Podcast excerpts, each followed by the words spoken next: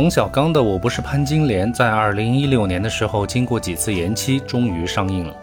之前一直谣传说电影迟迟不能上映，还是因为审核的缘故。但貌似按照冯导自己的说法，审核是有的，但非但没剪一刀，还增加了很多内容和旁白，就不知道增加的内容是不是和主旋律相关的。关于这一点，我们不细说，你懂的。话说第一次听见这个电影名字的时候，给我第一印象是这部电影一定是一部喜剧，可能会类似冯导以前的《甲方乙方》《手机》等等，包括电影的海报都一度让人有这种感觉。但没曾想，冯导是正儿八经想讲一个关于中国丑陋的故事，这应该是中国电影审查史上除了《让子弹飞》之后的又一个奇迹。不过别以为揭露了社会阴暗面，再加上猛烈的宣传攻势，就能叫好又叫座。这样的电影总能让人想起张艺谋的作品《秋菊打官司》，巩俐饰演的秋菊那一脸的村姑样，化妆和演技都达到了顶峰。反观《我不是潘金莲》当中，同为大美女的范冰冰也是饰演一个村姑，但无论是化妆还是演技，个人感觉都差了很大一截，特别是眼神，都不用去看电影，光看海报就能够看得出来，那眼神太不食人间烟火了，孤傲的一塌糊涂，不接地气就不可能获得认可。果然，豆瓣上马上就两极分化，一星的吐槽党和四五星的好评党平分秋色。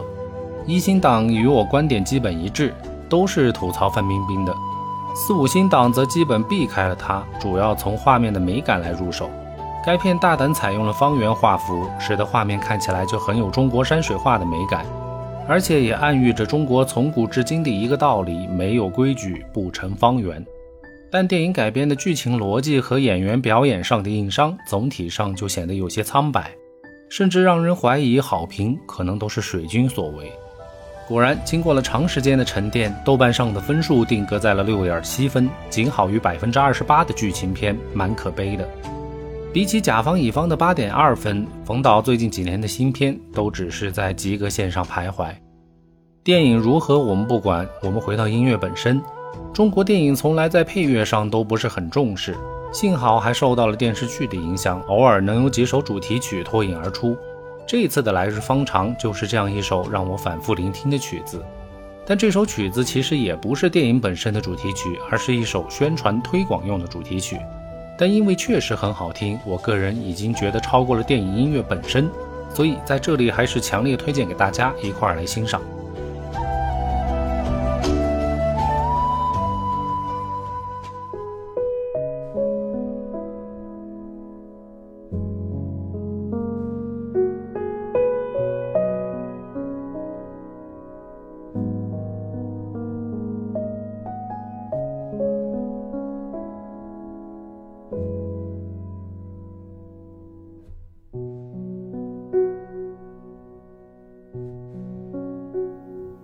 有些东西，你要是不提，我不去回忆。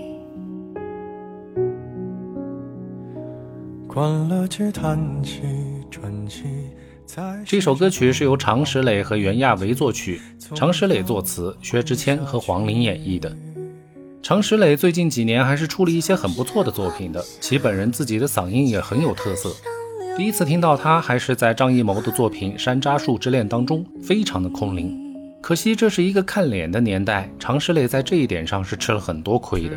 不过他能够安静下来创作，也未必不是一件坏事，也许更能够展现自己的实力。在这首《来日方长》当中，演唱者黄龄的声音一如往常的柔软慵懒，薛之谦的低速吟唱撩人心弦，上海女人的精致与上海男人的温柔得到了完美的结合。有人评论说，黄龄的声音像缠绵齿间的咖啡，薛之谦的声音像不浓不淡的红茶，这般一个浓郁，一个清雅，撩人舌尖，沁人心肺。我们来看一看歌词，确实很唯美。总是妄想借半生流离换某人怜悯，只怪那输得起的遇不上看得起的，找谁对不起？我说爱或许是来日方长的事情。等不到人，也至少盼着自己。爱终究是来日方长的秘密，答案不过是场好觉睡醒。这些句子明明很要强，但音符却偏要舒缓的，就像冬日的阳光般温暖明媚。配乐也是，前半段只有钢琴，配合着慵懒空灵的两个人声，后半段才逐渐启用管弦乐和鼓点，歌词的强硬一面才渐渐体现了出来，让人不得不联想片中主人公的坚持和命运。结尾收得干净利落，犹如快刀斩乱麻。完完全全把找谁对不起，不过是场好觉睡醒点得明明白白，这里必须要手动点赞。找谁对不起？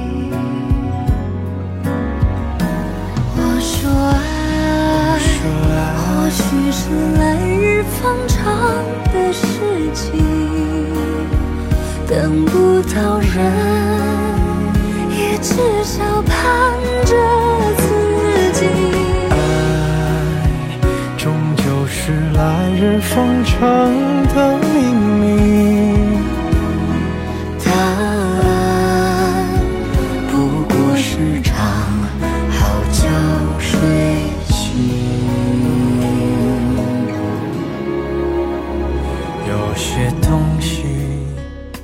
最近这些年来，好的影视音乐作品，我觉得还是太少。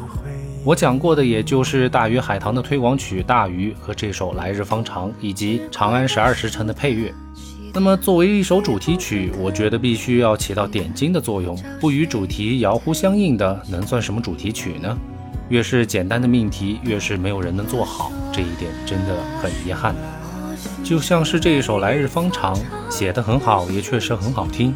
请来了两大明星助阵，效果可以说是完全达到了宣传的预期，但唯独没有达到的就是和电影的主题相扣。电影讲的这首歌曲丝毫没有关系，这就让人有些摸不着头脑了。还是希望国产电影今后能在这些方面多多加强，多下点功夫吧。不过是场好